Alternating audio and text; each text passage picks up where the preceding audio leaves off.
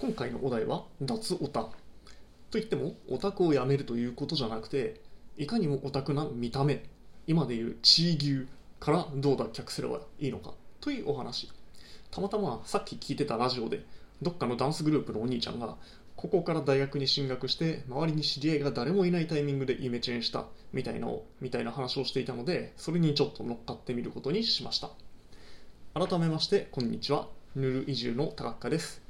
海地下のワンルームに住んで月10万円生活ができちゃう。大分県の杵築市に移住して最低限のお金を稼いだらあとはのんびり暮らすぬるい地方移住。そんな僕のぬるい日常をお話しするラジオがぬるラジ。今日も大体10分間どうぞお付き合いください。というわけで1月10日、えー、雪景色を見るのは今日で4日目です。暖かいイメージのある九州ですが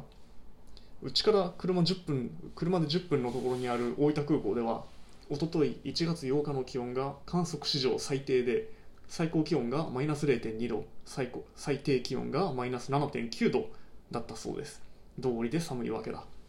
まあ、今日はですねまあまあ幸いにして今の気温あ今あの1時半ぐらいなんですけど気温も3度4度ぐらいにはなってですねここ数日の中じゃなんとあったかい方でして、まあ、ようやくこの寒気も九州からは抜けて明日から徐々に普通の気温に戻っていくみたいです。まあなんですけどね北の方はまだまだ寒さが続くみたいなのでお住まいの方は引き続きお気をつけください。でまあ本題なんですけど最近なんかオタクっていうことはかなりカジュアルになりましたよね。まあ秋葉に行ってもまあなんか歩いてる人はね割と普通の普通のパッと見普通の人たちまあイケメンもいれば可愛い子もいるしおしゃれな人も普通にいるという感じでですね。なんかそれこそいつぐらいでしょうね。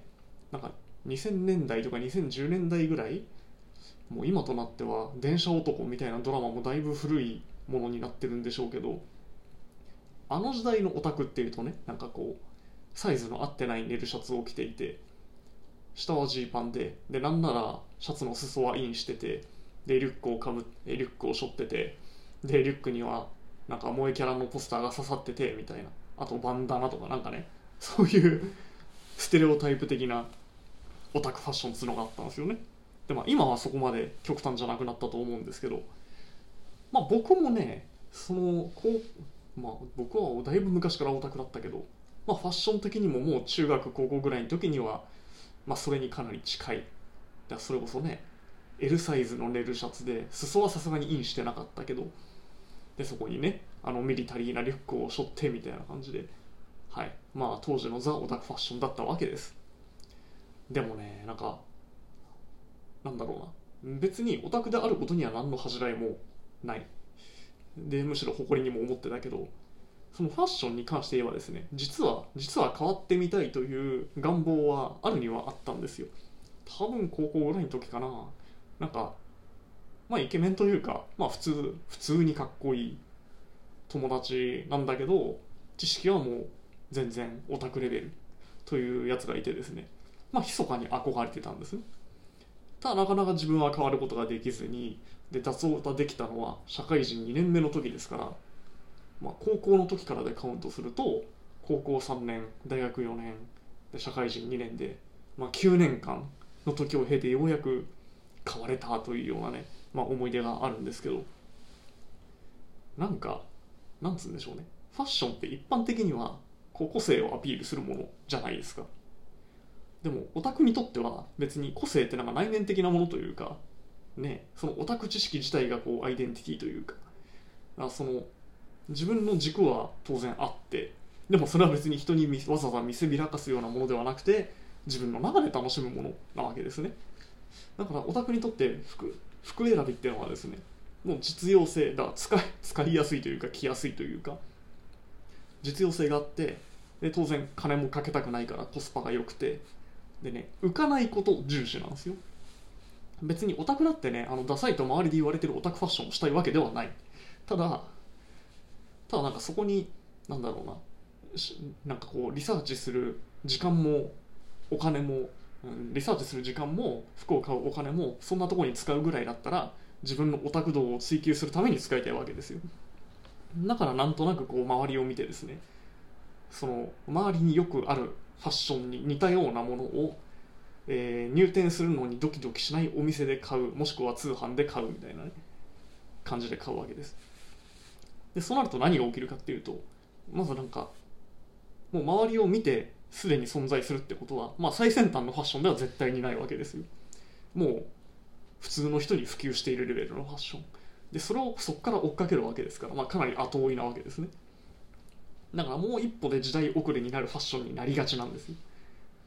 でプラスそうやって遅れて後からゆっくりと普通のファッションに近づいていくとなんだろうな。要はもう一番最後の人たちなわけですね。そういうファッションにたどり着くのが。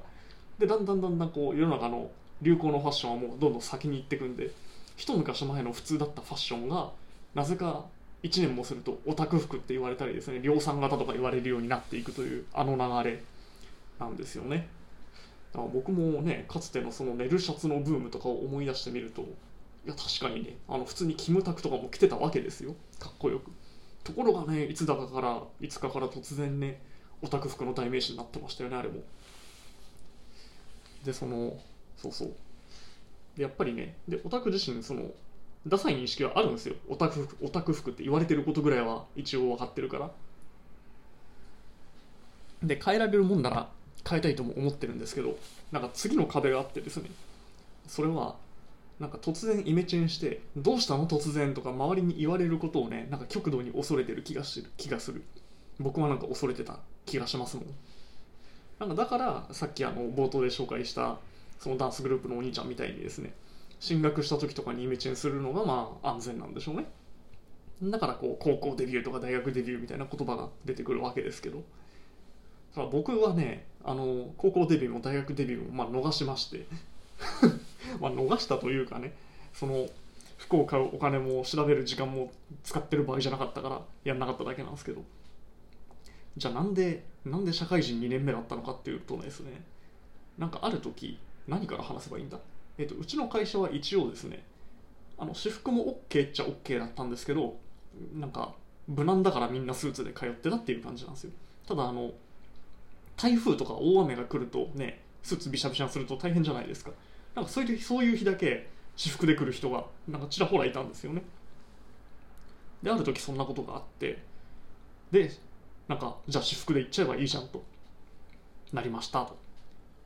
でねえっとまあ、当時持ってた私服というのはそのまさにオタク視点で周りを見て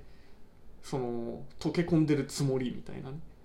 だからねずれてるんですよ。まあずれてる ずれてるのはずれてるんですけどえっ、ー、とね順番的にそうそう。まあそんな服でしたと。で今思えばねその服の種類を変えるのって結構最後でいいんですよね。もう今思えば一番最初に変えるべき手をつけるべきものは髪型と眉毛と眼鏡この3点セットだと思ってます。でオタクは実用性重視です。でコスパ重視です。なので髪型もですね大体短いんですよね。であまあ逆パターンであの切りに行く金がもったいないからめっちゃ長いっていう人もいるんですけど僕はどちらかというと短い側でしたと。で眉毛は放置。でまあ眼鏡はしてますわ。まあ眼鏡はね人それぞれですけど。だから僕は髪型変えて眉毛をちゃんと切るようにしてでコンタクトにしたという流れだったんですけど。でこのね髪型変えるのもまた勇気がいるじゃないですか。ねオタクはもうあれですよ。いつも行ってるお店でいつも通りにって言うだけでいいわけですから。ただある時ですね僕がもう何年も切ってもらってた人がなんか移動でいなくなっちゃってですね改めてオーダーしなきゃいけなくなったんですね髪型を。でそこで初めてあのいわゆるメンズファッション誌みたいなものに手を出してですねこんな感じでというあのリクエストをしたわけですよ。で、まあ、いきなりは実現できないです。髪の長さが足りないから。でもまあ23ヶ月やってるうちにですねだんだん近づいてきておなんかちょっとかっこよくなったんじゃね？というのが一つ。でその美容師さんがいなくなっちゃったタイミングでなんか眼鏡がボロいことに気がついてですね。もう社会人でお金もあるしじゃあコンタクトにも変えてみっかと。というわけでコンタクトになつまり眼鏡がなくなり髪型がちょっと今風になりそこでねあれちょっとなんかいけるんじゃねこれと。えつまりちょっとかっこよくない自分と思ってしまったわけですでそっからなんか服のこととか多少調べ始めてですね。であの服のサイズ選びが変わりました。これがねあの2つ目に重要なポイント。服の種類より服のサイズです。であの僕身長170当時は175とかかな、まあ、今も177とかなんですけど。まあその辺でじゃあまあ背高いし L サイズとか言ってたんですけど。それとね肩が合わない。でかすぎるんですね。でね肩がなんかもうでかすぎてダボっと落ちてるとねもう一気にみすぼらしくなる。まあ最近はあのビッグシルエットとかちょっと流行ってるんでそのね一概には間違いとは言えないんですけどただまあまあスーツとかね肩合わせるじゃないですか。か合わせるのは基本だと思うんですよ。でそうやって服のサイズもちゃんと合わせるようになりましたと。あらかっこいいと。でそっから服の種類そのねファッション誌出てるような服を着るようになってですねまあ今に至るわけです。だから最近のね僕のあのいろんなツイッターとかのプロフ写真とか写ってる写真見てもそんなになんかねザ・オタクみたいな感じはしないと思うんですけど昔はまあ地牛だったわけですよ。さて、えー、僕これどんな結論に持っていこうと思ったんだっけ？まあそうね脱オタのやり方の話なんで、えー、脱オタしたいと思ってる人はですねまあまず進学する時とか会社が変わる時とかそういう安全なタイミングを見計らってで変わるんだったら服よりも先に髪型眉毛眼鏡これを変える。で服のサイズを肩幅で合わせるようにする。でそうすればですね別にあのオタクっぽい T シャツでもね意外とかっこよくなりますから。あのオタクアピールしたければそういうところですればいいんですよ。もういわゆるただしイケメンに限るってやつです。もうある程度かっこよければねどんな服着てもそれなりにはなりますから。はい。あの頑張ってくださいって。何にエールを送ってるんだ僕は。はい。そんなわけでそろそろお時間が近づいてきました。ヌルラジではリスナーの皆さんからのメッセージをお待ちしています。スタンド FM とラジオトークのメッセージ機能からぜひお送りください。それでは素敵な一日をお過ごしください。また明日お会いしましょう。バイバイ。